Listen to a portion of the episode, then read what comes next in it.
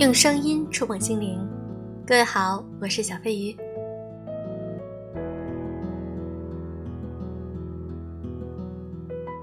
美团创始人王兴曾说：“多数人为了逃避真正的思考，愿意做任何事情。这其实是很多年轻人的状态。他们盲目的自信，以为可以用肢体上的勤奋掩盖思维上的懒惰，以至于终日瞎忙，陷入了低成长的陷阱。”今天我想和大家分享一篇很好的文章。没有深度思考，所有的努力都是在瞎忙。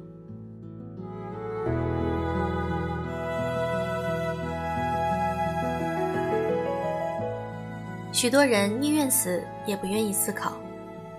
以下这个故事，人们常常用来说明执行力的问题。其实只知其一，不知其二。张三和李四同时受雇于一家店铺。拿着同样的薪水，一段时间后，张三升职加薪，李四却没有。于是李四找老板理论，老板对他说：“李四，你现在帮我到集市上去一下，看看今天早上有什么卖的。”不一会儿，李四从集市上回来，向老板汇报：“只有一个农民拉了一车土豆在卖。”老板问：“有多少？”李四不知道，于是赶紧又跑到集市上，然后回来告诉老板。一共四十袋土豆，老板又问他，价格呢？李四说：“你没叫我打听价格呀。”于是，老板让李四先坐下休息，并把张三叫来，吩咐他去做同一件事。张三回来向老板汇报：“今天集市上只有一个农民在卖土豆，一共四十袋，价格是两毛五分钱一斤。我看了一下，这些土豆的质量不错，价格也便宜。”根据我们以往的销量，四十袋土豆在一个星期左右就可以全部卖掉，一定能赚钱。此时，老板转向了李四，说：“现在你知道为什么张三的薪水比你高了吧？从执行力角度看，是李四做事没有责任心，但在深入的分析，他的思维方式存在问题。他有两个方面不如张三：一是不愿多动脑筋，深入思考。”二是采取低级思考方式，很多方面想不到。勃兰特罗素说：“许多人宁愿死也不愿意思考。事实上，他们也确实至死都没有思考。”观察我们身边不少看似勤奋的人，却混得不行，为什么？因为他们是低效勤奋者。低效勤奋者有两个特征：不愿深入思考，采取低级思考。这就导致他们做事低效率、低效能、成长慢。低效勤奋者之所以不愿意深入思考与采取低级思考，是因为这些人不会深度思考。学渣与学霸之间的差别就在于深度思考，普通员工与卓越员工之间的差别也在于深度思考，小老板与大老板之间的差别更在于深度思考。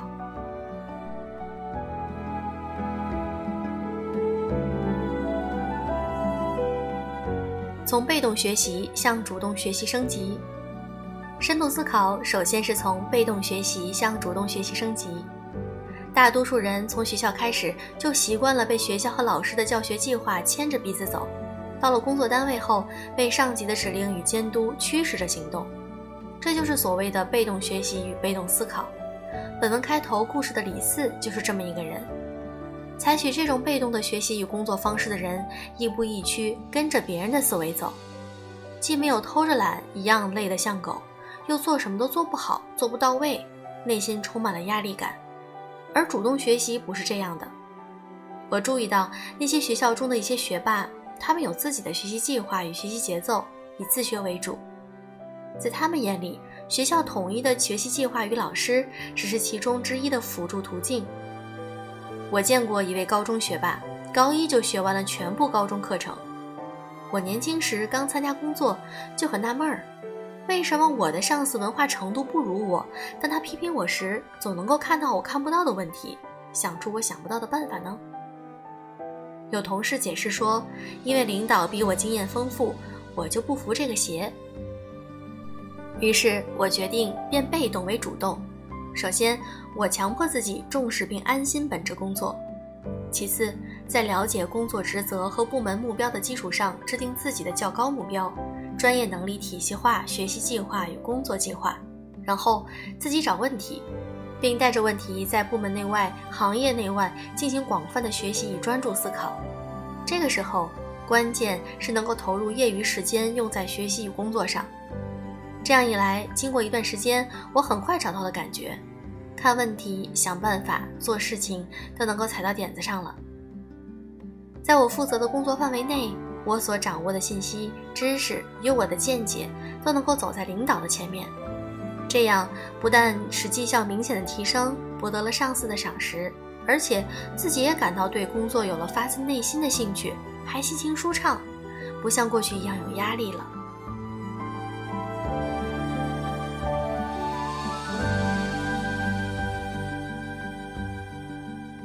从低成长区向高成长区升级。公司下面有个电话销售部门，不少销售人员业绩平平，很长时间里都没有增长。而有一部分优秀销售人员，其业绩经常大幅超出平均水平。平时管理层分析认为，那些业绩一般的员工是因为电话打得不够多，不够勤奋。我后来调来现场数据与电话录音。一番了解之后，发现情况不是这样的。那些业绩一般的员工，大多数人的电话量并不比优秀员工少，有的还超过了优秀员工。那他们业绩落后的真正原因是什么呢？经过进一步了解，我发现造成他们业绩差距的原因在打电话的潜在客户名单上。那些业绩一般的员工的做法，是一直使用公司提供的潜客户名单。日复一日的从上班机械的按照话术打到下班，并且形成工作习惯，乐此不疲。业绩没有突出，就抱怨公司提供的名单不好。而优秀销售人员的做法是：一是充分的利用好公司名单，开动脑筋，每天下班后对客户进行分析，然后区别对待，对承担可能性大的潜在客户多花时间，并自己设计针对性强的话术。二是不依赖公司的名单，自己想办法克服困难，开拓找新名单的渠道。我认为，影响一个人成长速度的主要原因在于将你的时间精力投入到哪里，是选择低成长区还是选择高成长区？什么是低成长区呢？低成长区就是一是指岗位上那些你熟悉与熟练的，并且长期重复进行工作与工作习惯。这种工作往往改进少，不能够带来持续的竞争优势、绩效突破与提升。二是指复杂分散的工作范围，由于缺乏专注聚焦与深入，也无法进步。由于不少人都不愿意面对陌生的、需要投入新的学习努力、费脑力、担风险的事情，所以宁愿待在低成长区。因此，低成长区成为了一种使人深陷其中难以自拔的舒适区。不少将时间精力投入到这种低成长区的人们，看起来每天都在忙碌，每天都很勤奋努力，甚至自己感到充实而心满意足。殊不知，由于进步缓慢，正逐渐被另一种每天都在高成长区高速成长的人远远甩开。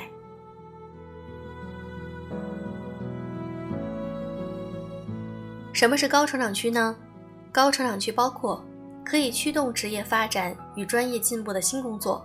原有工作的改进、学习新方法、解决新问题等行动。从低成长区进入高成长区是深度思考的进一步升级。上述案例中那些业绩一般的员工，他们之所以落后，因为不舍舒适区而滞留于低成长区；而那些绩效优秀的员工，都是选择在高成长区奋斗与学习的人，因此他们的能力不断提升，瓶颈不断突破，资源优势不断增强。绩效持续增长，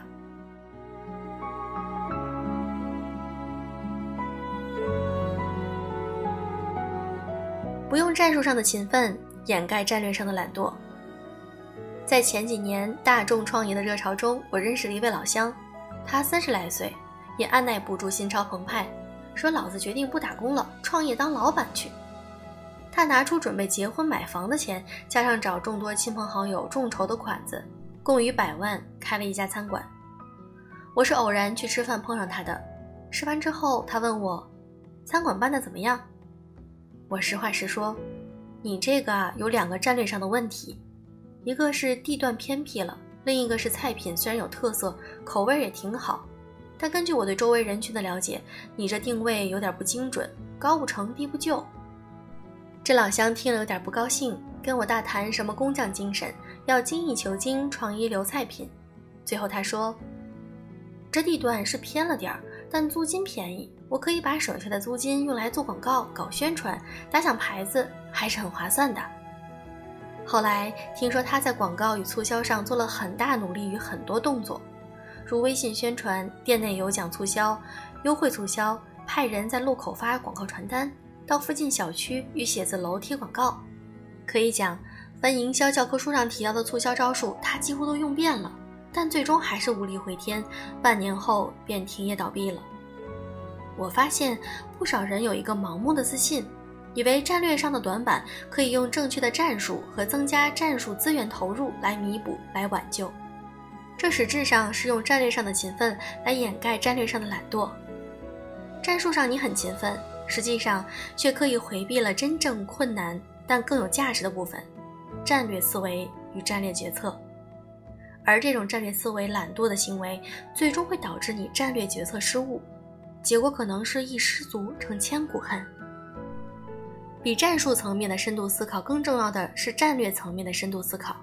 你必须把决定事业全局、以长久成败的战略决策视为头等大事，在战略上多学习。多动脑子，多花时间，多选择，多比较，不怕麻烦，历届战略思维懒惰，要能忍、等、准，有耐心，时刻准备，创造机会，但勿因为急躁而轻举妄动。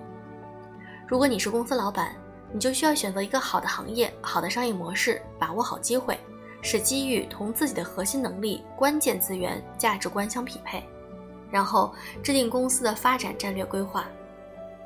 如果你是职场人士，在注重选好行业、公司平台时，要更好的选好职业，并且使这些选择与自己的专业特质、潜能、价值观相适合。然后根据环境和公司未来发展趋势、未来机会，制定自己的长远职业发展计划与新能力的计划。人生最大的悲伤，莫过于将一辈子的聪明都耗费在战术上。当你抬头一看，你精益求精的事情。他们所在的职业或者行业已被甩在了时代高速奔跑的列车后面，或者已经衰落，或者社会价值与个人价值都很低微，或者前进的战略大方向错了。天道酬勤，前提是你走在了正确的道路上。